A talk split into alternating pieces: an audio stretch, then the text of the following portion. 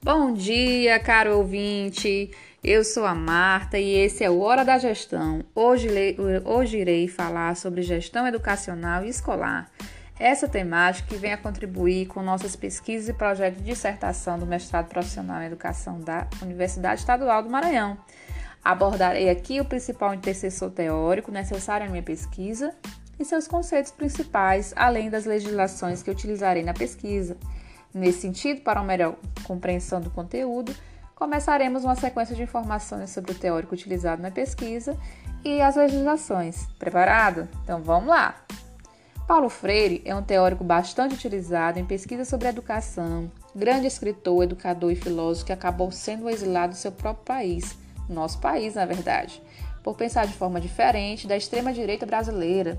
Tem uma vasta obra e é considerado um dos pensadores mais notáveis da história da pedagogia mundial, tendo influenciado o movimento Pedagogia Crítica e também é patrono da educação brasileira. Dentre suas principais obras, podemos citar Pedagogia do Oprimido, Pedagogia da Autonomia, Educação como Prática de Liberdade, Conscientização e Política Educação, dentre muitas outras. Duas de suas obras serão bem utilizadas na minha pesquisa, que são A Política e a Educação e o Livro de Conscientização. São obras que trazem conceitos inerentes ao meu objeto de pesquisa, como, por exemplo, o próprio termo utilizado no título do segmento do livro citado, Conscientização. Além desse, tem mudança, transformação e criticidade sobre a realidade em que vivemos. Esses conceitos estão diretamente linkados com o meu objeto de estudo, processos avaliativos para a transformação social, e ninguém melhor que Paulo Freire para me ajudar a discutir isso. Além de Paulo Freire, trarei aqui algumas legislações que considero importantes para a construção da minha pesquisa, como a Lei de Diretrizes e Base da Educação Nacional, número 9394-96, que é uma lei basilada que trata da educação nacional brasileira, que propõe, em termos gerais, uma avaliação contínua através de acompanhamento e aprendizagem.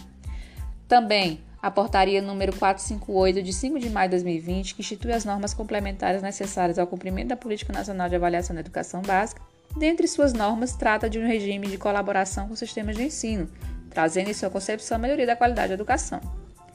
A portaria número 10 de 8 de janeiro de 2021 estabelece parâmetros e diretrizes gerais para a implementação do Sistema de Avaliação da Educação Básica, o SAEB, e tem como objetivo informar dados de cada escola e compará-las em nível nacional anualmente.